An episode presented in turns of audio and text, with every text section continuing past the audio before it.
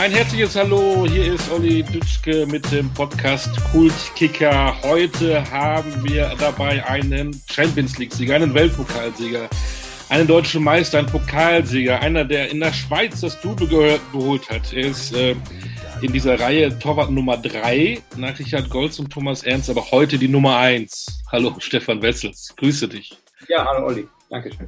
Stefan, wie geht's dir? Was treibst du so? Ja, mir geht's gut. Kann mich nicht beschweren. Die Sonne scheint hier. Ähm, ich bin gesund, meine Familie ist gesund. Von daher ähm, ist das erstmal in dem Moment das Wichtigste in der heutigen Zeit. Da hast du wohl recht. Ähm, es gibt ja immer diese Rubrik, was macht eigentlich? Und da fragt man sich natürlich auch bei Stefan Wessels, was macht eigentlich Stefan Wessels? Und da bin ich erstmal drauf gestoßen auf etwas, was ich ganz toll finde. Äh, du bist sozusagen Initiator der Osnabrücker Ballschule. Was steckt dahinter? Ja, genau. Die Idee ist entstanden eigentlich durch meinen großen Sohn, der, als er drei war, anfangen wollte, Fußball zu spielen. Und ich gefragt wurde, hast du nicht Lust, das Fußballtraining zu übernehmen? Das habe ich dann auch gemacht, habe aber auch gleich gesagt, ich weiß, wie Fußball funktioniert, ich habe aber keine Ahnung, wie es mit Kindern funktioniert, vor allem mit so kleinen Kindern. Und habe dann sehr schnell gemerkt, dass es doch relativ einseitig ist, dass die Kinder zwar Spaß dran haben, aber dass es vielleicht nicht das Richtige ist für das Alter. Und dann bin ich durch Zufall eigentlich auf das, das Ballschulkonzept von der Heidelberger Ballschule gestoßen. Und dann hat sich das alles so weiterentwickelt. Und so haben wir dann ähm, ja inzwischen vor zehn Jahren, äh, ja, wie du es gesagt hast, auf meine Initiative hin ähm, den Verein Barkos aus Brücker Ballschule gegründet.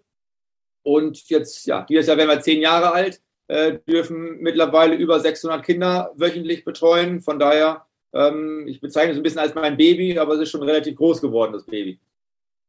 Äh, was steckt da genau hinter? Äh, wahrscheinlich eben, dass die Kinder, da gibt es ja immer diese Diskussion zu viel Playstation, ich weiß nicht was, wieder rauskommen, wieder sich bewegen wahrscheinlich. Und was, genau, was das, das, dürfen die Eltern bezahlen? Ähm, ja, genau, die, die, also wir sind halt ein, ein normaler Sportverein. Wir ja. sind aber jetzt nicht tätig, wir haben keine eigene Halle, sondern wir arbeiten mit anderen Vereinen, mit Schulen, mit Kindergärten zusammen um die Kinder eben wieder zum, generell zum Sport zu bringen und dass sie hoffentlich auch dauerhaft dabei bleiben. Und es ist halt explizit, viele mit meinem Namen sagen, das ist eine Fußballschule. Nein, das ist es nicht. Äh, sondern die Kinder spielen halt generell mit Bällen. Die werfen, die fangen, die schießen, die haben mal einen Hockeyschläger in Hand, vielleicht mal einen Tennisschläger, dass sie einfach sehr spielerisch aufwachsen können, um dann selber zu entscheiden, ja, ich möchte Fußball spielen oder vielleicht Basketball, Handball, Tennis, Golf. Es gibt ja ganz viele verschiedene Sachen aber dass die Kinder überhaupt erstmal einen, einen Zugang zu dem, zum Ballsport bekommen. Wie ist die Resonanz? Haben die, haben die Kids Bock drauf?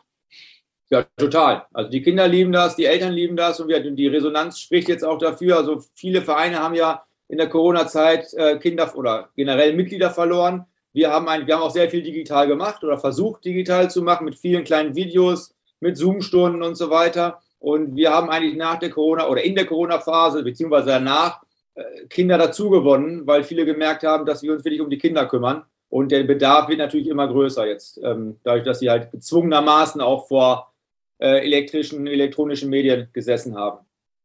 Das gab es ja, als du ein kleiner Pip warst, ja nicht. Du bist groß geworden in Raden. Wir machen ja auch immer ein bisschen Geografiestunde hier in unserem Podcast.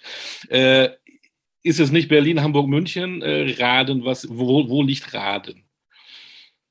Der Raden ist in der Tat so 45, 50 Minuten von Osnabrück entfernt, ist schon Nordrhein-Westfalen, ist nicht mehr Niedersachsen.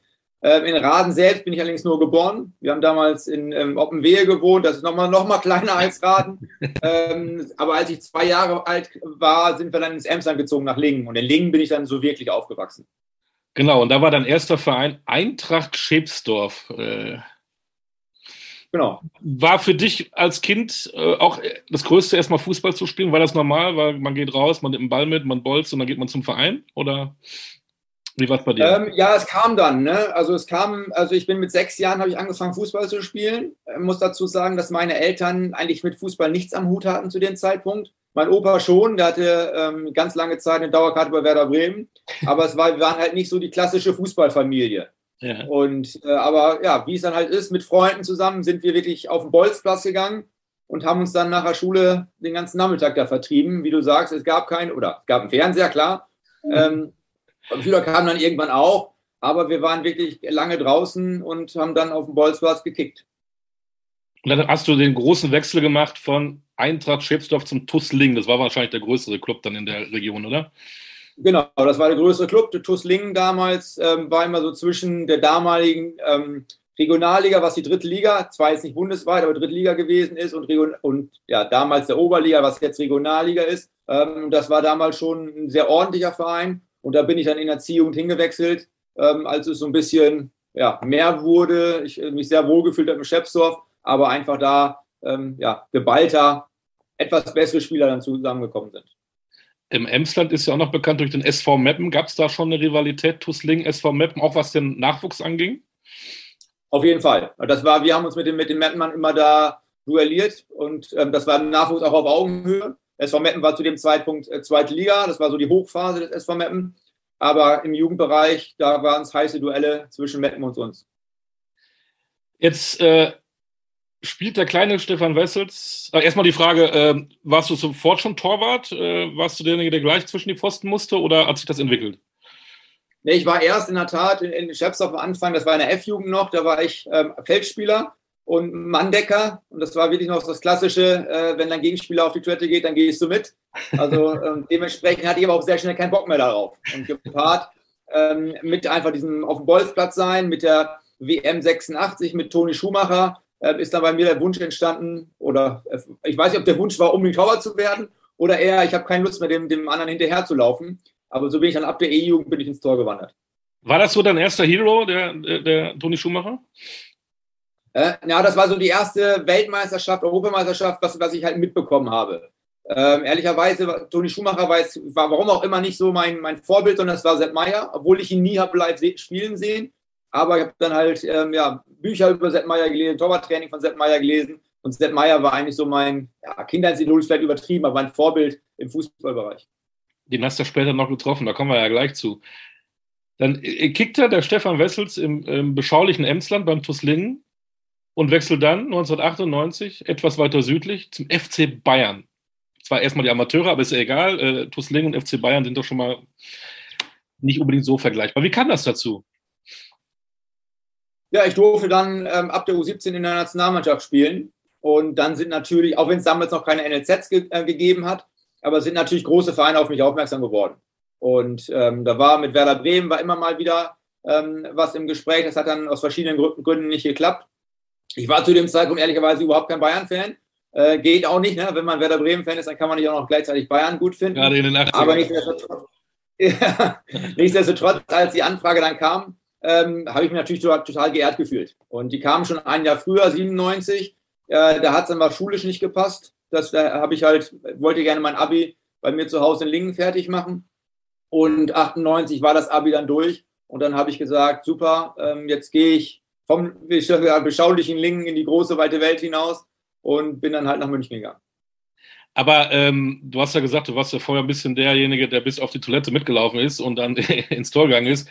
Äh, hast du das alles erarbeitet oder hattest du auf einmal ähm, Talente, die man noch so gar nicht kannte? Oder immerhin, wenn, die, wenn, die, äh, wenn du Nationalspieler wirst in jungen Jahren, wenn der FC Bayern auf dich aufmerksam wird, dann muss ja was drin gewesen sein. Ja, also komplett talentfrei bin ich mit Sicherheit nicht gewesen. Also dann hätte es mit Sicherheit nicht so geklappt. Nichtsdestotrotz glaube ich, dass was eigentlich mich meiner Meinung nach durch meine ganze Karriere ausgezeichnet hat, ähm, war, dass ich halt selbst was machen wollte. Ich habe selbst für mich trainiert. Ich habe nicht trainiert, weil ein Trainer das gesagt hat, sondern weil ich was machen wollte, weil ich besser werden wollte. Und das, glaube ich, war so ein bisschen auch dem, dem geschuldet, dass ich ja beim kleinen auch einfach Scherbsdorf relativ lange war, beim relativ kleinen Tuslingen war und auch damals nicht so viel Training angeboten bekommen habe, wie es die Spieler, die schon früh bei Bayern München beispielsweise gewesen sind, hatten. Sondern ich habe dann halt selber, ich habe dann einen Torwarttrainer, den ich zum Glück hatte, äh, selbst da schon, oder einen Mannschaftstrainer ähm, gefragt, können wir was mehr machen? Mhm. Und äh, das glaube ich, das war so ein bisschen auch was, was mir da einfach geholfen hat in meinem Werdegang später, äh, nicht alles vorgesetzt zu bekommen. Du musst, du musst, du musst, sondern ich wollte es machen. Und dadurch, glaube ich, ähm, habe ich dann halt auch vieles erreichen können. Und dann bist du mit deiner kleinen Tasche aus dem Emsland Richtung äh, München. Wie war das für dich die ersten Tage? Ja, es war immer, es war nicht nur München, es war auch das erste Mal alleine wohnen, weg von Mama und Papa. Und ja. das war, also war natürlich eine große Umstellung. Ähm, dazu kam halt noch, dass ich dann in meinem, in meinem ersten Jahr auch direkt den ähm, Grundverdienst bei der Bundeswehr antreten durfte, musste, wie auch immer. Ähm, das war dann schon ein sehr, sehr intensives Jahr. Aber ja, also es war, klappte äh, erfreulicherweise relativ gut. Selbst dann mit dem Kochen, was für mich nicht, nicht gewohnt war. Ähm, ich hab, bin nicht verhungert und ähm, konnte dann meinen Weg da weitergehen. Äh, Stichwort Bundeswehr, ähm, wunderbare Episode hier bei Thomas Helmer, der war ja tatsächlich bei der Militärweltmeisterschaft, da gibt es auch eine Nationalmannschaft, aber das war für dich kein Thema, oder? Ja, also ich war dann auch, also ich habe den Grundverdienst wie jeder den ganz normal abgeleistet und war dann in einer Sportförderkompanie, was sehr viele Freiheiten erfreulicherweise für mich mit sich gebracht hat. Mhm. Ähm, aber da, ich, ja, ich, ich weiß nicht, ob es nicht lief in der Zeit, aber ich habe dann nie irgendwie Bundeswehr-Nationalmannschaft gespielt. Ich glaube, es war relativ gut zu dem Zeitpunkt. Hast du dann alleine gewohnt? Warst du in der WG oder hattest du auch jemanden, der vom FC Bayern mal vorbeikam, der dir da ein bisschen geholfen hat? Oder warst du wirklich auf dich alleine gestellt, was jetzt Umfeld des Fußballs war? Vom Umfeld her war ich auf mich alleine gestellt. Ich habe mit mhm. meiner damaligen Freundin damals zusammen gewohnt. Ähm, aber ansonsten ähm, war es wirklich, es war eine eigene, ganz normale Wohnung im normalen Haus. Auch jetzt nicht irgendwie, dass da äh, drei, vier Spieler nebenan gewohnt haben, sondern es war wirklich ähm, eigenständig und ähm, ja, normales Wohnen. Als du da nach München gegangen bist, äh, zu den Amateuren, hattest du da auch für dich schon die Zielsetzung, ich will auf jeden Fall äh, zu den Profis? Ja, das war natürlich mein Ziel. Äh, das war als Kind, so, wie viele Kinder das haben, Kindheitstraum, Profi zu werden. Als es dann so ein bisschen realistischer wurde mit der, mit der oder mit den U-Nationalmannschaften, dann hat sich das natürlich so ein bisschen verfestigt. Und das war natürlich mein klares Ziel. Äh, klar, bei den Amateuren, auch da war ich in Anführungszeichen schon Profi. Ich habe meinen mein, ähm, Bundeswehrdienste abgeleistet, habe auch ein Fernstudium angefangen, aber trotzdem der ganz klare Fokus war, das hieß zwar Amateure, aber es war Profitum. Ähm, Natürlich bei weitem nicht so gut bezahlt, wie es dann halt bei den richtigen Profis war. Mhm. Aber ganz klar, das Ziel von mir, ich möchte gerne Profifußballer werden und irgendwo Ziel erste Liga. Wie war denn die erste Begegnung mit deinem Idol Sepp Meier? Ja, das durfte ich halt in der Tat. Ich habe damals ein Probetraining gemacht, also bevor meinem Wechsel schon. Ähm, und das war schon, das war im Winter. Und das war natürlich riesig für mich. Uh, unabhängig davon jetzt, ob es dann mit Bayern geklappt hätte oder nicht, ich durfte mit Sepp Meier trainieren. Ähm, das war halt total cool, dass er sich da überhaupt die Zeit genommen hatte. Er war zu dem Zeitpunkt ja auch äh, Torwarttrainer bei den Profis und hat dann trotzdem auch da ähm, mit dem Nachwuchs noch ein bisschen was gemacht. Also das war riesig. Also werde ich wahrscheinlich auch nie vergessen. Das war, also es war wirklich, es war Winter, es hatte relativ viel geregnet und dann hatten die Platzwarte halt Sand auf den Rasen gemacht, damit halt einfach so ein bisschen besser absickert für den, für den Rasen. Und dann hatte Sepp dann irgendwie einen Spruch gemacht, da äh, haben die gedacht, hier ist Glatteis, dass sie hier Sand gestreut haben. Das war so ein bisschen, äh, wie er halt ist. Oder dass er dann seine lockeren Sprüche hatte. Und das war für mich eine tolle Geschichte, eine tolle Erfahrung. Ja, man kennt ihn ja so, wie du beschreibst, ihn auch als Spaßvogel. Äh, wie war denn sein Torwarttraining? War das knallhart oder war das auch eher spaßig oder die Mischung, die es dann ausgemacht hat? Ja, also war, wir haben natürlich sehr, sehr professionell gearbeitet. Das war schon, äh, ja, ich will nicht sagen, es war nicht übermäßig, es war hart, es war gut, es war konsequent, es war sehr professionell, aber er hat natürlich immer wieder seine Sprüche äh, mit reingebracht, was das Ganze aufgelockert hat und für eine gute Stimmung beigetragen hat. Von daher, das ist ja, ich glaube, ähm, zumindest habe ich es nicht so erlebt. Ich glaube, Sepp kann auch nicht einfach nur ähm, ganz stocksteifes Training durchziehen. Was persönlich, was ich auch gut finde, dass es, dass es nicht so ist, weil es macht ja einfach mehr Spaß, wenn man einfach dann auch mal trotz konsequenter, seriöser Arbeit einen kleinen Spaß hin und her äh, schießen kann. Wir springen ganz kurz, weil du bist ja auch Torwarttrainer, da gehen wir gerne nachher noch mal ein bisschen rein. Ähm, was macht denn ein guter Torwarttrainer aus? Was hast du von Sepp Meier auch für dich mitgenommen? Ja, man muss natürlich sagen, dass das Torwartspiel hat sich natürlich gewandelt. Also ähm, ich glaube, zu dem Zeitpunkt war das Torwarttraining von Sepp richtig gut, es war klasse. Ähm, nichtsdestotrotz ähm, trainiere ich heute nicht mehr so, wie wir damals trainiert haben. Ne, das für, speziell seit Manuel Neuer dann quasi das Nonplusultra im Torwartspiel ist, hat es sich doch sehr gewandelt. Und es wird halt weniger ähm, auf Athletik oder es wird auch auf Athletik geachtet, aber ähm, auf Abläufe. Es geht um Entscheidungen, die getroffen werden müssen. Und das ist so ein bisschen, äh, wo ich natürlich Elemente übernommen habe und auch zu dem Zeitpunkt sehr viel gelernt habe, gerade auch was den Umgang mit Torhütern angeht. Äh, innerlich hat sich das, Torwart, das Torwarttraining, auch das Torwartspiel natürlich relativ stark gewandelt seit der Zeit. Und dann bist du ja eigentlich vielleicht auch früher als erwartet dann äh, zu deinem ersten Profi-Einsatz gekommen. Das war ja alles relativ kurios. Ich habe es eben ja noch, noch nachgelesen. Das war ja, das war ja alles hochspannend, denn ähm, es spielte der FC Bayern bei Eintracht Frankfurt. Äh, wer war verletzt? Kahn wurde verletzt. Genau. Ähm, Bernd Dreher im Spiel auch. Und der dritte Torwart seinerzeit, Sven Scheuer, war mit Bandscheibenproblemen gar nicht mitgereist. Genau. Und dann in dem Spiel musste äh, Michael Tarnert als Feldspieler ins Tor und nach dem 0 zu 1 habe ich gelesen, hat der FC Bayern noch 2 zu 1 gewonnen. Und du saßt eigentlich auf dem Sofa zu Hause und hast dich vorbereitet auf eine U20-Turnier im schönen Oman. Und auf einmal stellt der FC Bayern fest, nach dem Spiel in Frankfurt, hoppala, das könnte ja eng werden, weil äh, Tanne Dannert müsste ja eigentlich wieder ins Feld irgendwann. Wie, wie hat sich das für dich da so ergeben, diese, diese, dieser kuriose Abend oder was, was danach passiert ist? Ja, das war natürlich total irre. Also es war, ich, ich durfte ähm, erfreulicherweise im Sommer davor, das war ja so im September, ähm, dieses Spiel, was du gerade gesagt hast. Ja. Im Sommer durfte ich in der, in der Vorbereitung schon relativ viel bei den Profis mitmachen äh, weil Sven sich verletzt hatte, weil Olli nicht ganz fit war. Ich saß auch schon mal auf der Bank bei den Profis, sodass ich so ein bisschen in diesem Profigeschäft schon mal reinschnuppern durfte. Ähm, nichtsdestotrotz, ich habe halt im Normalfall dann auch ähm, zu dem Zeitpunkt bei den Amateuren trainiert und gespielt und hatte ja eine Woche vorher wirklich ein, äh, ein eigentlich ein unfassbares Tor kassiert, äh, von der, von, fast von der, von der Mittellinie, von der Sa Seite ich habe es ein bisschen auf die Sonne geschoben, aber war ein Tor, das ich nicht kassieren durfte. Hat also dazu geführt, dass ich halt freitags beim Spiel ähm, der Amateure in, in, in Wien nur auf der Bank gesessen habe. Ähm, also nicht mal gespielt habe, weil der Trainer mich da aus Leistungsgründen rausgenommen hatte. Und bin dann von Wien aus zu meinen Eltern nach Lingen gefahren, ähm, weil ich dann sonntags eigentlich mit der U21 in Oman fliegen wollte, sollte. Und dann haben wir dieses Spiel halt gesehen. Und dann haben wir schon gedacht, boah, jetzt gleich ruft wahrscheinlich ähm, Michael Henke an und sagt, Stefan, pass auf, du musst schnell nach München kommen. Und dann war es halt wirklich so, ich weiß nicht, 22, 30, also es war samstags abends dieses Spiel damals noch, 22, 30, irgendwie so, hat Michael mich angerufen und sagt, pass auf, Stefan, ähm, morgen früh komm bitte zu uns zum Profis zum Training. Ähm, müssen gucken, Dienstag ist Champions League in Glasgow, wir haben aktuell keinen Torwart. Da habe ich gesagt, Michael, ja gut, ähm, ich sitze aber gerade in Lingen, ich bin nicht in München, ich bin bei meinen Eltern und eigentlich ist am Morgen U21 angesagt. Weil ja, U21 kannst du vergessen, sieh zu, dass du morgen früh irgendwie in Lingen bist. Hey, in Lingen, in München bist. München. Ja. Und dann bin ich halt, dann hat mein Vater mich wirklich morgens, ich weiß nicht, wann der Flieger ging, um, um sechs oder um sieben, hat er mich nach Düsseldorf gebracht. Auch das, Lingen, Düsseldorf. Ist auch so zweieinhalb Stunden. Ja. Äh, äh, erstaunlicherweise habe ich dann auch Sepp im Flieger getroffen, der dann vorher eine Veranstaltung ähm, irgendwo in Düsseldorf gehabt hat. Und dann sind wir gemeinsam nach München geflogen. Ich habe sonntags morgens in München um 10 Uhr trainiert. Und dienstags ähm, habe ich dann auf einmal mein Profidebüt in der Champions League äh, in, in Glasgow. Glasgow. Ist ja nicht der schlechteste Ort, um seine Profikarriere zu beginnen, oder?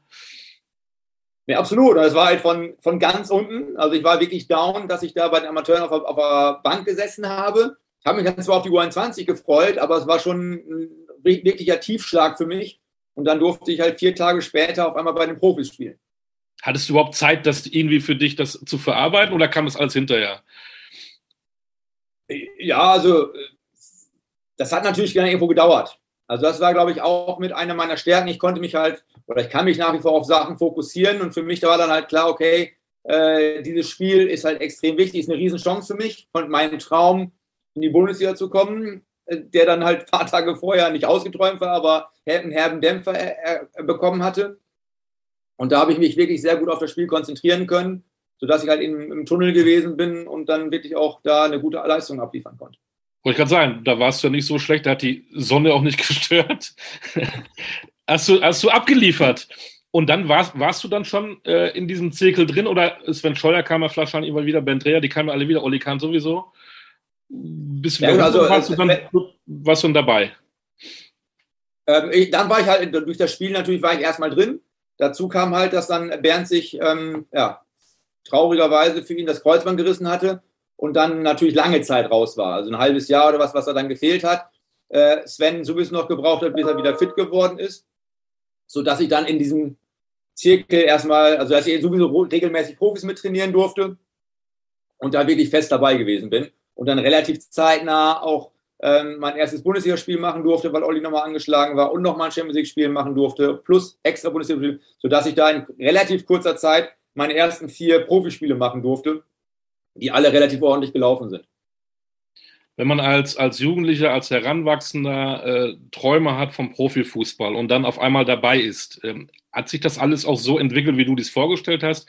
Waren da Sachen dabei, wo du mit großen Augen äh, gestanden hast, das ist ja ein Wahnsinn. Gab es auch Sachen, die dich desillusioniert haben? Wie war das für dich so die ersten ein, zwei, drei Jahre? Ja, man, das muss man natürlich sagen. Also wir, Lingen München war ein großer Schritt, aber dann Amateure, Profis war natürlich äh, außergewöhnlich.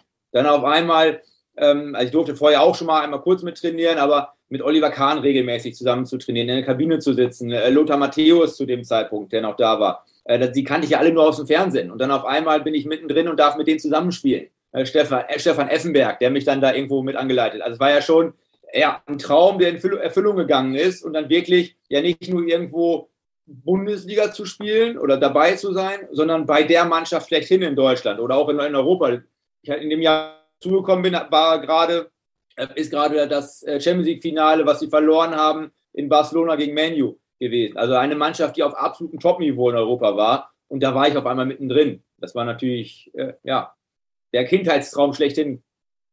Wie oft musst du dich zwicken, dass der Traum in Erfüllung geht? Das passiert dann nicht häufig. Nee, genau. Aber das, Schöne, das war dann halt, äh, ich wusste halt, wo es herkam, dass ich da irgendwo viel für investiert habe, auf viele Sachen verzichtet habe. Und äh, deswegen musste ich mich zum Glück nicht irgendwo zwicken. Aber habe es natürlich, ja, auch zu dem Zeitpunkt, ich habe es wahrscheinlich im Nachhinein zu wenig genossen, weil einfach dann zu sehr drin ist, wie es oftmals ist. Aber im Rückblick äh, ist das natürlich total schön.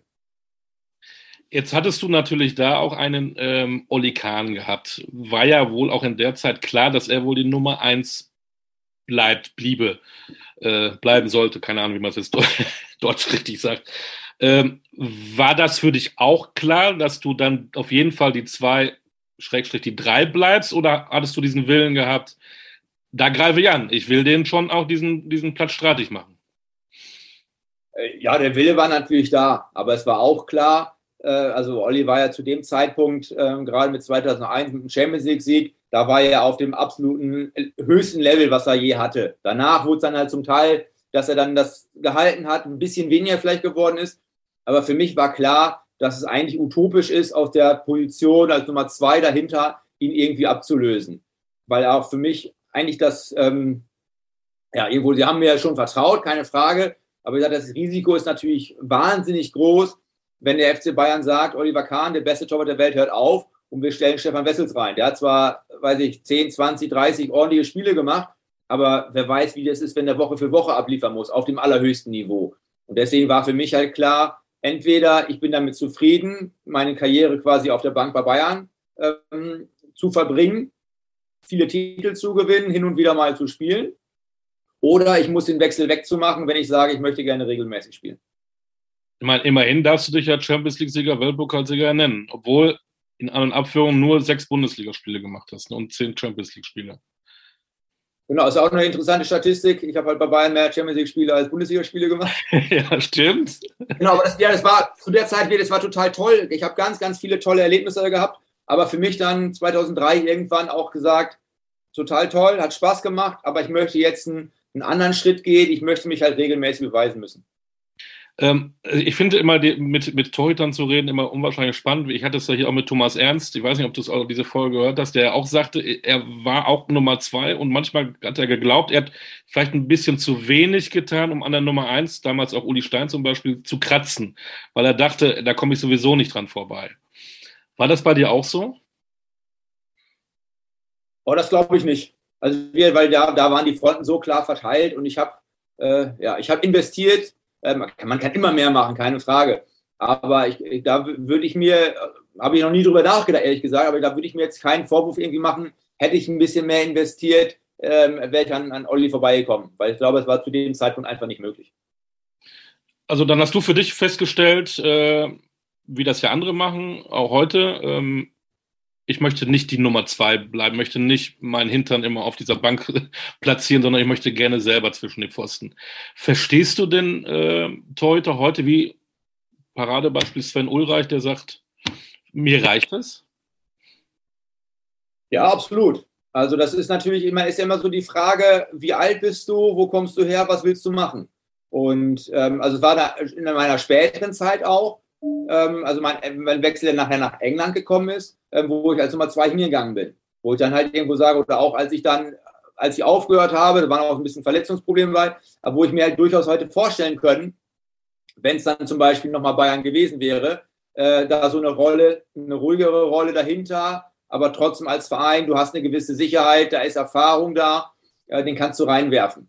Aber ich hätte, also ich würde auch wieder diesen Schritt irgendwann weg von Bayern machen, ähm, weil ich glaube, ich hätte, ich wäre mit mir selbst nicht zufrieden gewesen, wenn ich es nicht probiert hätte, wirklich regelmäßig Bundesliga zu spielen.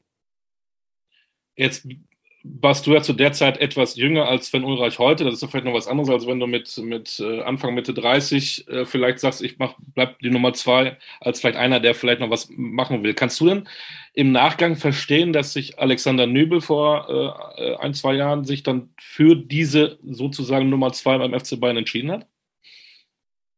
Ich weiß nicht, was intern besprochen worden ist. Also ich habe mich gewundert über den Wechsel, ähm, weil ja, ich glaube, Manuel wird noch die nächsten Jahre, wenn er möchte, auf allerhöchstem Niveau spielen. Und äh, da ist es einfach schwer, sag mal, die Konstellation ist ja ähnlich, wie ich sie mit Olli hatte. Äh, da ist einfach, äh, so gut äh, Alexander Nübel auch werden kann, äh, da ist momentan kein Vorbeikommen dabei. Und wenn ich dann da den Wechsel hinmache, dann weiß ich eigentlich auch, dass ich, äh, ähnlich wie in meiner Situation, ich werde ein paar Spiele machen, mit Sicherheit. Ähm, vielleicht auch ein paar mehr, weil, weil Manu dann vielleicht mal verletzt ist. Aber es wird halt nicht so sein, ihr wechselt euch mal ab oder ich, ich komme in einem Jahr dran vorbei. Ähm, deswegen war das schon ein sehr gewagter Wechsel, denke ich. Mittlerweile ist er in Monaco die Nummer eins, ist auch nicht der schlechteste Verein. Ähm, du bist dann zum FC nach Köln gegangen. Aufsteiger in die Bundesliga. Ähm, hattest du auch andere Angebote gehabt? Oder war das für dich auch ähm, Köln ist ja auch ein Verein mit Strahlkraft, ne? also ein Traditionsverein. War das für dich äh, gesetzt? Ja, also wir waren relativ früh in Kontakt und ich habe auch sehr früh in Köln unterschrieben. Also da, da war es, das war vor Weihnachten sogar noch, dass ich da unterschrieben hatte. Also für die nächste Saison dann schon, ähm, weil absehbar war, dass der FC wieder aufsteigt in die erste Liga. Ähm, Im Nachhinein sah ich, äh, der FC hat eine Riesenstrahlkraft. Zu dem Zeitpunkt war es mir ehrlich gesagt noch gar nicht so bewusst. Ähm, dass der FC so, so eine Strahlkraft hat, weil das war ja damals dann äh, schon abgestiegen und es war jetzt nicht mehr so, dass das, ja, das Flair, was dann vielleicht auch Anfang der 90er Jahre gewesen ist. Ähm, als ich dann da war, muss ich sagen, das war äh, eine ganz, ganz tolle Zeit. Und ich habe Köln als Stadt, die Fans, die Atmosphäre total lieben gelernt. Das war wirklich, äh, auch wenn sportlich nicht immer alles gut gelaufen ist, ähm, mit Abstieg, Aufstieg und so weiter, aber trotzdem war es eine total spannende Zeit. Das wäre jetzt meine nächste Frage. Du bist ja äh, Emsland, Bayern, Champions League, Wahnsinn, eigentlich immer, immer bergauf gelaufen, Richtung Spitze. Dann bist du beim FC. Auf einmal steigt man ab als Sportler. Du hast auch ähm, reichlich Verletzungspech gehabt, glaube ich, auch in der Zeit. Stichwort Handverletzung und alles. Wie bist du da zum ersten Mal mit umgegangen mit Sachen, die jetzt negativ sind in deiner Karriere? Ja, das konnte ich relativ gut wegstecken. Also, weil für mich halt auch ähm, der Fußball natürlich eine ganz wichtige Rolle gespielt hat, aber ich auch wusste, es gibt ein bisschen was daneben her. Ne, ich habe halt mein, mein Fernstudium dabei gehabt, sodass ich dann halt was in Anführungszeichen die Verletzungspausen genutzt habe, äh, was anderes auch zu machen und nicht nur mich zu ärgern, dass ich verletzt bin. Weil ich da schon, ich hatte selbst in meiner Münchner Zeit auch schon schwere Verletzungen gehabt und Köln im Prinzip so gefühlt jährlich war eine schwere Verletzung dabei. Und das hat mich halt immer wieder zurückgeworfen. Nichtsdestotrotz ähm, ja, bin ich eigentlich meiner Meinung nach aus jeder Verletzungsphase irgendwie auch gestärkt wieder rausgekommen, ähm, weil der Kopf bei mir relativ gut mitgespielt hat, glaube ich. Und warum ist das Kapitel dann zu Ende gegangen? Ja, wir waren dann halt in der zweiten Liga, wir sind nicht wieder aufgestiegen und ähm, auch, ich glaube, auch aufgrund meiner Verletzung, ich musste mir meinen Status jedes Mal wieder neu erarbeiten, weil die Verletzung, das war nicht ein Faserriss und ich war zwei raus, sondern es war halt der Karmbeinbruch, wo ich ein halbes Jahr raus war ich hatte eine Sehne ähm, an der Hüfte gerissen, wo ich ein halbes Jahr raus war. Und das ist natürlich dann immer wieder, ich muss mich rankämpfen, muss kommen. Ich habe in den vier Jahren Köln, die ich hatte, gefühlte zwölf Trainer gehabt, äh, was dann auch nicht immer einfach gemacht hatte. Und ähm, genau, und dann hatte halt Christoph Daum zu dem Zeitpunkt, ich hatte gerade meinen Vertrag verlängert ähm, und hat mir dann halt mitgeteilt, dass ich den Verein verlassen könnte, weil er einen neuen Torwart holen möchte. Und äh, ja, da habe ich mir die Vorbereitung angeschaut, habe gesagt, ich, ich warte mal ab, was, an Angeboten kommt. dann kam halt erfreulicherweise kam halt ein Angebot aus England von Everton. Und ich habe immer schon die, die Premier League äh, begeistert geschaut und äh, verfolgt. Und dann habe ich gedacht, okay, hier hast du Stress, ähm, probierst du das mal aus, obwohl ich wusste, dass ich als Nummer zwei dahin gehe.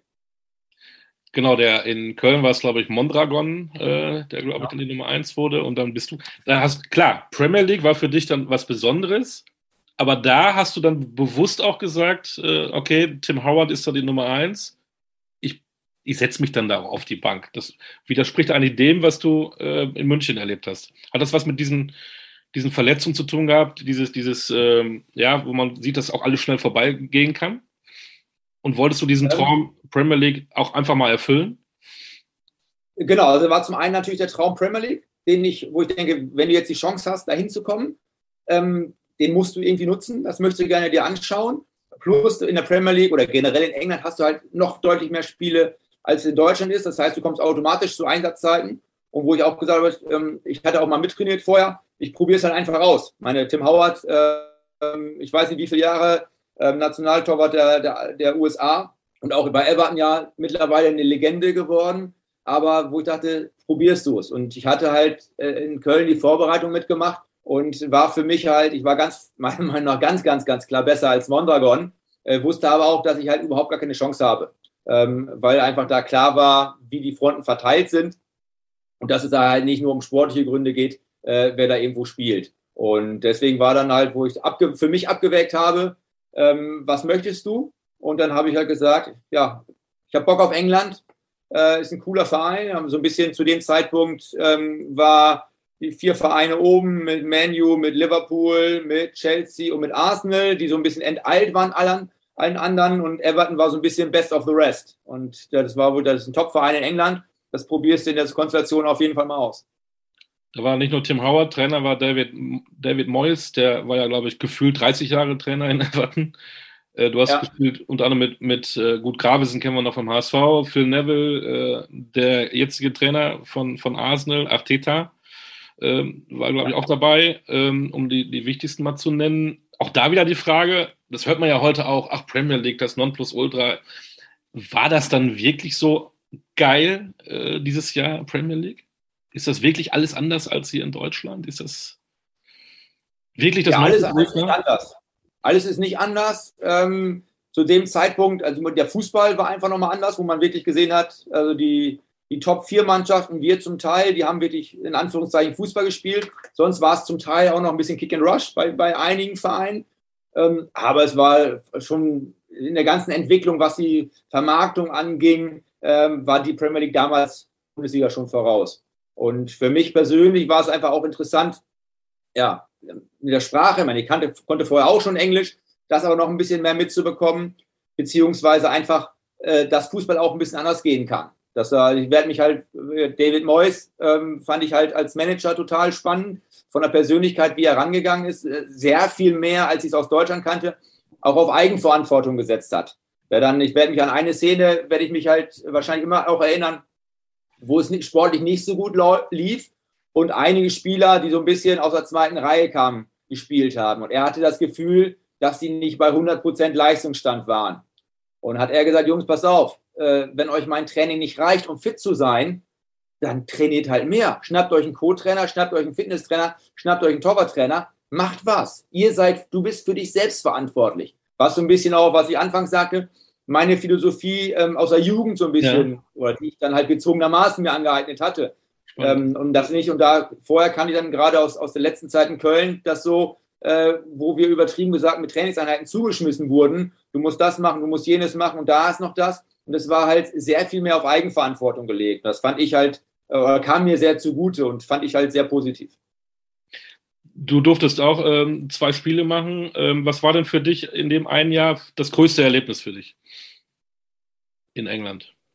ja, das drumherum war, war schön. Also ich, was ich meinen Kindern gerne erzähle, womit die halt was anfangen können, wenn ich sage, ich habe mein erstes Premier League-Spiel, habe ich gegen Menu gemacht, mit damals Cristiano Ronaldo. Äh, Cristiano Ronaldo hat halt kein Tor gegen mich geschossen. Fällt erstmal die Kinnlade so ein bisschen runter. Ähm, ja, weil wir das Ganze drumherum. Also ich fand die, die deutschen Stadien sind inzwischen ja auch alle toll, muss man sagen. Aber damals ja auch sehr eng und diese englische Stimmung, äh, wo dann halt für eine Grätsche wird der Abwehrspieler gefeiert. Und ähm, ja, um das Ganze einfach so ein bisschen lockerer auch angehen zu lassen. Trotzdem sehr, sehr professionell, wo sie genau wussten, wann wird der Schalter umgelegt. Aber vielleicht zu dem Zeitpunkt zumindest nicht ganz so verkrampft, wie es in Deutschland zum Teil war. Wie war das Torwarttraining? Komplett anders als in Deutschland oder sehr ähnlich?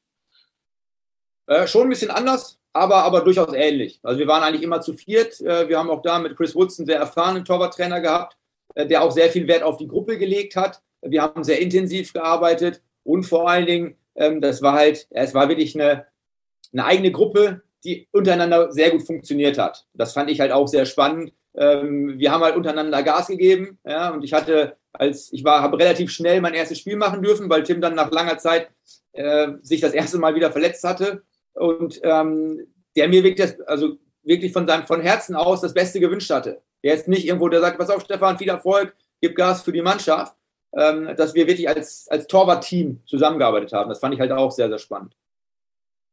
Äh, mir fällt gerade mal so ein, äh, England ist ja nicht unbedingt das Torwartland, ne? da hättest du eigentlich noch weiter, länger spielen können als, als, als hervorragender deutscher Keeper. Hattest du da noch Angebote? Ähm, ja, ich hätte es auch gerne gemacht. Ähm, es war da, ich habe halt zu dem Zeitpunkt lernen müssen, die Engländer, mein Wechsel war auch erst Ende August, also zum Ende der Transferperiode, äh, was in Deutschland ja mittlerweile auch kommt. Aber zu dem Zeitpunkt war es eigentlich, und das war mein, mein Anspruch auch, der erste siebte, mein, also 30.06. mein Vertrag läuft aus. Und der, der Everton wollte eine andere Konstellation haben, weil Tim und ich äh, gleich alt sind quasi und sie wollten gerne Jüngere haben, was dann auch total verständlich war. Ähm, aber ich wollte halt zum ersten siebten, ich muss einen Verein haben. Und äh, wir waren mit einem englischen Verein in Verhandlungen, aber das hat sich halt unendlich lang gezogen. Hm. Und ähm, genau, da bin ich dann halt so ein bisschen, ich will was haben, ich will was machen. Und dann kam das Angebot aus Osnabrück, was für mich natürlich sportlich äh, doch einige Schritte zurück gewesen ist. Aber aus der familiären Konstellation, was wir anfangs hatten, wo ich geboren wurde, beziehungsweise die Eltern meiner Frau kommen aus Hannover, meine Eltern sind noch im Emsland, ähm, was einfach für uns von der persönlichen Infrastruktur her sehr gut lag. Und deswegen haben wir dann gesagt, ähm, so ein bisschen den Druck, den ich verspürt habe, du musst jetzt unbedingt, oder du willst unbedingt sofort einen Vertrag haben. Ähm, und dann halt die familiäre Geschichte dazu, was wir dann wir entschlossen haben, wir gehen nach Osnabrück. Aber lange an der Bremer Brücke war es dann ja auch wieder nicht. Du, du, warst, du hast ein bisschen getingelt und findest alles so spannend, äh, weil nach einem Jahr Bremer Brücke eben kurz mal zum FC Basel in die Schweiz, wo du ja auch, auch wieder zwei Titel geholt hast und äh, auch, auch, wieder als Nummer zwei gekommen bist ne, und ein Spiel in Basel machen durftest in der, in der Liga. Ne? Ähm, du hast ja, eben von ja. Heimat und Familie und nach einem Jahr gehst du mal in die Schweiz. Ist jetzt auch nicht äh, unbedingt Niedersachsen. Nicht ganz. äh, genau, ja, Osnabrück ging eigentlich alles schief, was schief gehen konnte. Also es war, glaube ich, ein ganz großes Missverständnis und ähm, ja, am Ende habe ich da, äh, hat der Trainer mich halt rausgenommen aus der Mannschaft. Bitte? Was heißt das, dieses, dieses Missverständnisse oder ähm, was, was ja, ja, es lief in der Mannschaft nicht gut. Also, die, die Osnabrücker waren, hatten ein Jahr, zwei Liga schon gespielt. Dann war doch ein relativer Umbruch in der Mannschaft da. Und ähm, ja, ich war natürlich auch was anderes gewohnt, muss man ehrlicherweise sagen. Ähm, ich fand es nicht unbedingt alles immer so sehr professionell, wie es damals abgelaufen ist. Ähm, am Ende kam, wir sind abgestiegen, am Ende kam noch der Wettskandal hinzu, wo zwei unserer äh, meiner Mitspieler äh, dann Spiele verschoben haben. Ähm, ja, und dann war es halt klar für mich so, ja, persönlich, wie das mich auch getroffen hat, dieses Jahr, wo ich gesagt habe, ähm, also mein Vertrag hat sich dann sowieso war dann zu Ende, weil ich, ich wollte auch nicht in der dritten Liga spielen in Osnabrück und habe dann aber gesagt, okay, das nächste, was ich mache, äh, das soll halt schon wieder in so eine sportliche Region gehen, wo ich mich ansiedel. Und äh, das hat dann halt ein bisschen gedauert, weil meine Ausgangslage natürlich mit dem Abstieg in Köln, in, Köln, in Osnabrück auch nicht gut war. Du warst und sozusagen war, arbeitslos, ne? Genau, da war ich halt drei Monate war ich arbeitslos, habe dann aber auch aus diesem Jahr, was ich gerade sage, aus dem Jahr davor einfach ich war schon nervös, klar, weil ich weiter Fußball spielen wollte, weil ich auch nicht so aufhören wollte mit diesem Jahr Osnabrück. Ähm, aber auch gesagt, ich mache nicht das Erstbeste. Es muss sportlich passen, es muss aber auch familiär passen. Und da kam erfreulicherweise ähm, dann das Angebot aus Basel. Aber auch da war klar, es war ein Torwart verletzt. Sie wollten ihre Nummer zwei spielen lassen und ich sollte den Backup dahinter machen. Also von da war es halt auch klar abgesprochen, äh, was ist, aber fand ich halt interessant. Thorsten Fink äh, zu dem Zeitpunkt Trainer, mit dem ich noch in München zusammengespielt habe. Und das war dann halt auch äh, für meinen Erfahrungsschatz, meinen persönlichen, äh, war es halt dann ein sehr spannendes Dreivierteljahr, was ich da verbringen durfte. Und eben, wie du gesagt hast, äh, wir hatten einen großen, großen Rückstand in der Meisterschaft, sind aber nachher noch Meister geworden und Pokalsieger. Schön. Auch wenn ich natürlich nur einen kleinen Teil dazu beitragen konnte. Aber es war auch da sehr interessant. Du hast dich fit gehalten beim VDV. Äh, wie, wie war die Zeit für dich? Äh, hat man da auch irgendwo, ja, auch Ängste, dass es dann wirklich zu Ende geht? Ähm, was gab es auch irgendwie dann auch kuriose Angebote? Hättest du was, was ich wohin gehen können, nach Südkorea, nach Saudi-Arabien? Ich weiß es nicht was. Gab es da was Kurioses? Ähm, ja, also erstmal war ich halt sehr dankbar, dass es dieses Angebot der VDV gibt, dass, dass man da als Mannschaft auch trainieren kann, nicht nur individuell trainieren kann, weil ich da auch so ein paar Vereine angefragt habe, kann ich mich bei euch fit halten. Das war damals relativ kompliziert und das war halt toll. Es war anstrengende Zeit bei der VDV auch, äh, weil es im Prinzip, wir haben uns dann immer montags getroffen und bis Donnerstag oder Freitag waren wir in Duisburg. Also heißt, ich war quasi dauernd im Trainingslager, äh, was dann sportlich gut war, professionell war äh, für die familiäre Situation natürlich schon, schon schwierig war, das über drei Monate so äh, mhm. durchzuziehen. Ähm, aber ich habe halt gesagt, ich warte auf das richtige Angebot. Und es gab ja ganz kuriose Sachen. Also ich hatte ein Angebot, beziehungsweise muss ich, ja, ich weiß nicht, ob es in der Phase, ich habe nachher noch mal eine Phase ohne Verein gehabt. Äh, ich hatte Angebote aus Vietnam, aus Papua Neuguinea. Also das sind die exotischsten. Ne? Es war, war Zypern, Griechenland, es war alles Mögliche dabei. Ähm, aber viele Sachen, ähm, wo einfach gesagt haben, äh, auch wenn es vielleicht finanziell interessant ist, aber es passt dann vielleicht auch nicht ganz so gut. Warst du nicht so abenteuerlustig? Da gehst du lieber ins äh, die schöne Schweiz. Äh, ja, also das war dann so ein bisschen, wo man auch gucken muss, dass es dann, ja, der, der große Sohn war zu dem Zeitpunkt, war er zwei Jahre alt, ähm, dass das halt auch irgendwo passt, weil ich halt gesagt habe, ohne Familie gehe ich nicht weg. Das mache ich mhm. nicht. Und dann ähm, nochmal, da haben wir ja fast dann das Ende deiner, deiner, deiner Spielerkarriere, deiner Torwartkarriere nochmal nach Dänemark und da warst du tatsächlich auch Stammtorwart, ne? in Odense heißt es wahrscheinlich. Odense. Genau, in Odense. Erst, erste genau. Liga. Ja.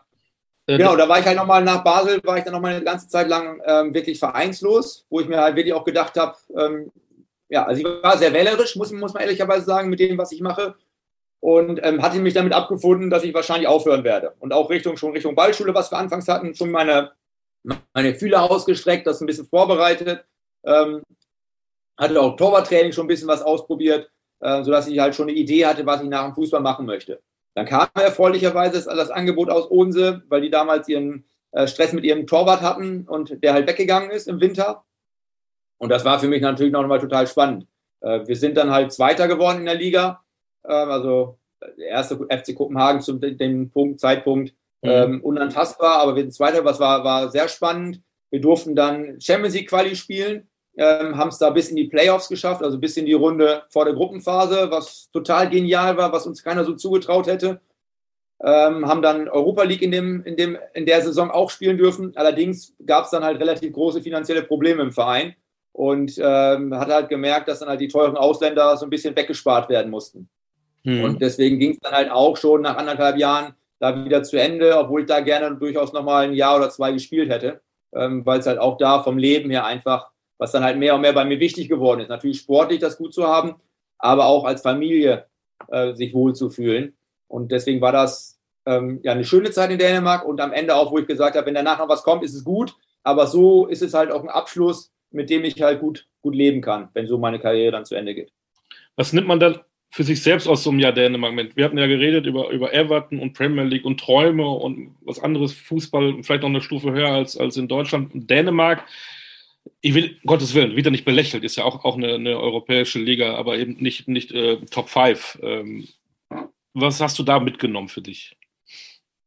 Ja, also mehr und mehr, was ich auch sagte, für meinen Wechsel, wo halt der Sport natürlich wichtig war, aber halt auch die, die familiäre Situation passen musste. Und deswegen hat das, also das war, also Dänemark ist halt ein total familienfreundliches Land, äh, was gut gepasst hat. Und für meine, meine sportlichen Ambitionen, ja, klar, ist es nicht Bundesliga oder Premier League, ist irgendwo so ein bisschen drunter angesiedelt. Aber für mich persönlich war es halt total toll.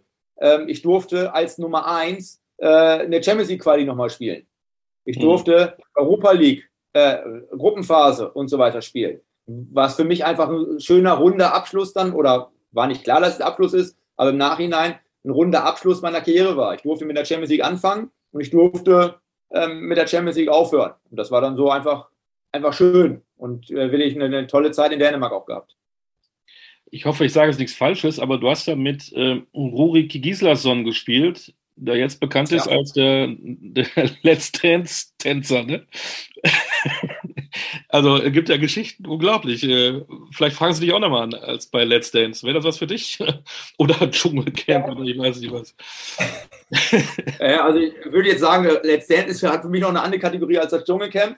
ähm, aber leider befürchte ich, ich hätte es Rurik auch nicht zugetraut, muss ich sagen, äh, aber ich befürchte, dass meine tänzerischen äh, Fähigkeiten, Qualitäten nicht dazu ausreichen, selbst mit einer guten Trainerin, äh, dass ich da auftreten kann. Dann lassen wir das bei dem Isländer.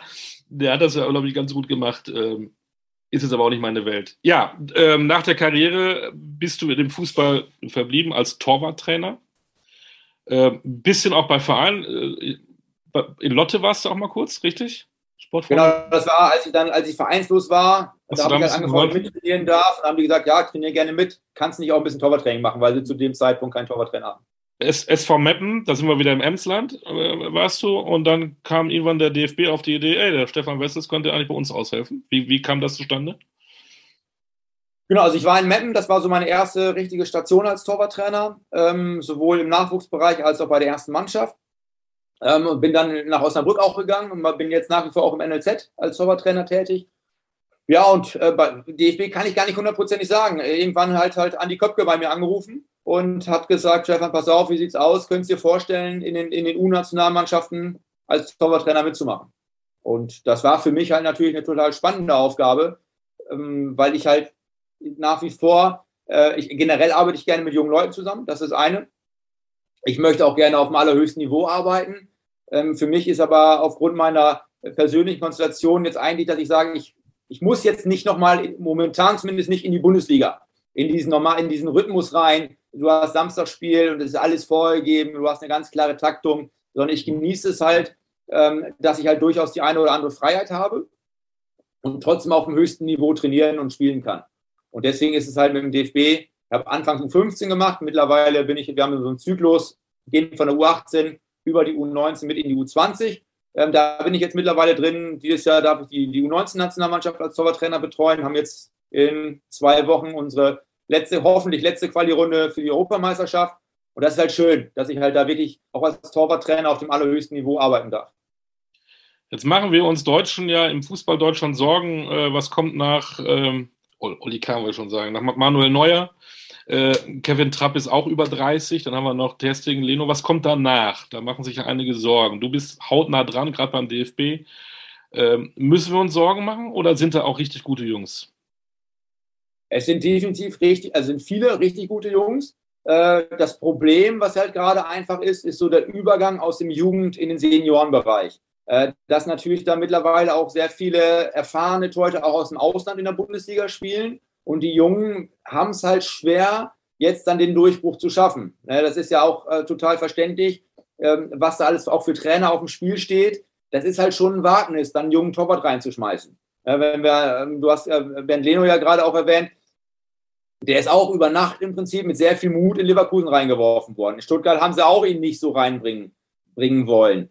Und das ist halt so ein bisschen momentan das, äh, die Herausforderung für die jungen Torhüter. Wie komme ich in eine der ersten Ligen, dass ich da wirklich auch spielen kann. Weil Potenzial haben ganz, ganz viele. Aber das Entscheidende ist halt wirklich dieser Übergang, ähm, welcher Trainer, welcher Verein hat das den Mut, da so einen Jungen reinzuwerfen. Es war ja die Torhüternation Nummer eins und da hat ja auch fast jeder Bundesligist äh, auch einen deutschen Torhüter gehabt. Das ist ja gar nicht mehr so. Ich weiß gar nicht, wie viele Vereine gerade in der ersten Liga auf, auf die deutsche Nummer eins setzen. Du sagst gerade, ähm, ja, was haben denn dann die jungen Torhüter für, für Möglichkeiten? Auch selbst in der zweiten und dritten Liga finden wir vermehrt ja auch dann äh, ausländische Torhüter. Was können die denn machen? Ja, ist halt so die Frage, wo finde ich immer, was ist die beste Möglichkeit? Und deswegen ähm, glaube ich, das haben ja auch einige gemacht, wenn man sich Marvin Schwäbe zum Beispiel, der jetzt in Köln äh, da mittlerweile ja auch die Nummer eins ist, dann ist es vielleicht auch der Umweg über ein Land wie Dänemark, über ein Land wie Holland, wie Belgien, dass ich trotzdem auf höchstem Niveau meine Spielpraxis, weil damit steht und fällt halt sehr, sehr vieles, dass ich auf höchstem Niveau Spielpraxis bekommen kann, vielleicht auch schon im Ausland international spielen kann. Alexander Nübel, den du gesagt hast, in Monaco. Ähm, ne? Von der Liga her vielleicht nicht die allerinteressanteste Liga, trotzdem interessanter Verein und einfach da Spiele zu bekommen, um dann, zu, dass die Vereine in Deutschland auch sehen, boah, Das ist vielleicht ein Tick unter der Bundesliga, aber trotzdem bringt er da Woche für Woche seine Leistung, vielleicht auch schon auf internationalem Niveau, um dann den Verein einfach auch die, ja, mehr, noch mehr Perspektive geben zu können, dass der Torhüter das dann halt auch dementsprechend in der Bundesliga abliefern kann. Was hast du für, für eine Meinung, was äh, Nachwuchsfußballer angeht? Ähm, gibt es immer noch reichlich ganz viele, die Fußball spielen wollen, oder hast du das Gefühl, dass es da auch immer weniger werden, die Bock auf Fußball haben und auch durch diese Maschinerie wollen? Das nimmt natürlich ab. Also zweifellos, du hast ja mittlerweile, ähm, was wir auch anfangs hatten, du hast so viele Möglichkeiten, äh, dich ja außerhalb vom Fußball zu beschäftigen, aber auch außerhalb vom generell vom Sport zu beschäftigen, äh, dass einfach es besteht, gibt nicht mehr diese Riesenmasse äh, wie es zu meiner Zeit dann auch gab. Das ist im Prinzip, es gab nur Fußball oder, oder eigentlich nichts, äh, ganz übertrieben gesagt. Ähm, und jetzt hast du so viele verschiedene Freizeitmöglichkeiten, die du wahrnehmen kannst. Und deswegen gibt es einfach weniger Spieler, die dann da sind. Und dementsprechend natürlich dann auch ist die Spitze dann nicht mehr ganz so breit, wie sie halt vielleicht früher gewesen ist. Und die, die da sind, haben die noch diesen Willen, diese Einstellung, ich will es packen, oder sind die auch ein bisschen weicher? Ja, das ist natürlich auch unterschiedlich. Auch, auch früher äh, härtere und weichere Typen. Aber schon, da würde ich jetzt nicht sagen, ähm, dass die, die da hoch wollen, dass die jetzt nicht mehr den Biss haben. Ganz im Gegenteil. Ich glaube, da gibt es halt viele, die wirklich ganz, ganz fokussiert sind, einen ganz klaren Plan haben, was sie erreichen wollen und dafür auch ganz viel tun. Welche drei Torhüter zum Schluss äh, weltweit sind für dich die Top 3? Ja, Manu Neuer sehe ich äh, nach wie vor ganz oben. Ähm, ich finde, äh, Marc-André Terstegen finde ich auch absolut, der ganz oben dabei ist. Ja, und dann wird es auch, also, ja, das ist halt auch sehr ähnlich, dann oder sehr, auf sehr hohem Niveau. Und De Gea ist natürlich super. Ähm, Courtois finde ich, finde ich gut. Jeder hat so seine Stärken, seine unterschiedlichen. Aber für mich ist halt, dass Manuel äh, trotz seines relativ hohen Alters eigentlich ein sehr, sehr gutes Gesamtpaket mitbringt. Und auch schon sehr lange, sehr konstant spielt. Ich habe das in Thomas Ernst auch gefragt und, und im Richie Golds auch, äh, wenn du Fußball guckst, normal auf dem Sofa, guckst du wahrscheinlich nicht so wie ich. Du guckst dann auch vermehrt auf das Torwartspiel? Ja, das bleibt nicht aus. Also ist ja immer so ein bisschen, äh, gucke das Spiel jetzt einfach nur spaßeshalber an. Auch dann gucke ich vielleicht ein bisschen vermehrt auf die, auf die Torhüter oder gucke ich das Spiel an, weil ich sage, ich äh, will jetzt irgendwas Besonderes sehen oder irgendwas Besonderes beobachten. Ähm, aber klar ist natürlich irgendwo eine Torwartbrille, die bei mir auch dann auf ist. Äh, Stehst du eigentlich selber noch irgendwann mal zwischen den Pfosten? Hast du noch irgendwie so einen Kick, so einen Freizeitkick oder eine Traditionsmannschaft, wo du dabei bist? Nee, gar nicht. Ich habe zwei Spiele gemacht und ähm, habe dann halt so die Erfahrung gemacht, äh, also bei dem einen Spiel speziell, äh, das ist halt so die, die Krux des Torwarts. Äh, dann wollen sie halt mich natürlich irgendwie versuchen zu tunneln, zu überlupfen, wo ich sage, äh, ihr könnt gerne gegen mich ein Tor schießen. Die Motivation habe ich jetzt nicht mehr, dass keiner mehr gegen mich einen Ball reinschießen darf. Aber äh, wenn ihr meint, dass ihr mich jetzt auf den Arm nehmen müsst, da habe ich halt keinen Bock drauf. Und deswegen ähm, spiele ich da gar keinen Fußball. Ich habe halt in der Tat von der, von der Ballschule her ähm, so meine erwachsene Ballsportgruppe gegründet, wo wir uns einmal die Woche treffen und alles Mögliche spielen. Wenn man das übertrieben gesagt, wo ich gerade Bock drauf habe, äh, dann ist es halt Basketball, das ist Brennball, das ist Völkerball, äh, ganz verschiedene Sachen, weil dieses Auspowern mit Leuten zusammen zu sein, äh, finde ich halt nach wie vor gut, aber es muss halt nicht immer nur Fußball sein ganz zum Ende. Du, als, als kleiner Junge war dein Traum, Profifußball zu werden, gerne auch beim FC Bayern. Dann hast du über den Traum Premier League geredet, den hast du dir auch erfüllt. Was hast du jetzt, Stand heute, noch für Träume für dich in der Zukunft? Ja, immer ist ja vielfältig, was ich mache. Also ähm, das eine ist halt ähm, von der Ballschule her, ähm, hoffe ich, dass wir weiterhin so viele Kinder ähm, nachhaltig zum Sport bringen können, dass sie viel Spaß haben können. Und ja, mein, mein Ziel, mein Traum ist es vielleicht auch irgendwann, ähm, Torwarttrainer in der A-Nationalmannschaft zu sein. Da du die anderen Träume, die erfüllt hast, gehe ich davon aus, auch dass dieser Traum in Erfüllung gehen wird. Dafür wünsche ich dir alles Gute, Stefan. Danke. Danke für deine Zeit und natürlich immer wichtig, bleib gesund und deine Familie natürlich auch und mach das weiter mit den Kindern, ist eine tolle Sache. Ich glaube, äh, mein Sohn, der ist mittlerweile zwölf, wie lange ich den treten musste, bis er endlich mal einen Sport machte, das war schon, das ist schon auch eine Herausforderung, auch für die Eltern, da das Richtige zu finden. Bleib, bleib da im wahrsten Sinne des Wortes am Ball. Ja. Dankeschön. Tust den, den Kindern was Gutes. Dankeschön, Stefan Wessel. Hat hoch viel Spaß gemacht. Das war der Podcast Kultkicker mit Olli Dutschke und Stefan Wessels, Torwart Nummer 3 in unserer Reihe. Das war richtig wunderbar, einen Einblick zu kriegen. Die Torhüter sind doch immer irgendwie ein bisschen anders gestrickt als die anderen und das macht mir unheimlich viel Freude. Dankeschön, bis in 14 Tagen, dann hören wir uns wieder. Alles Gute.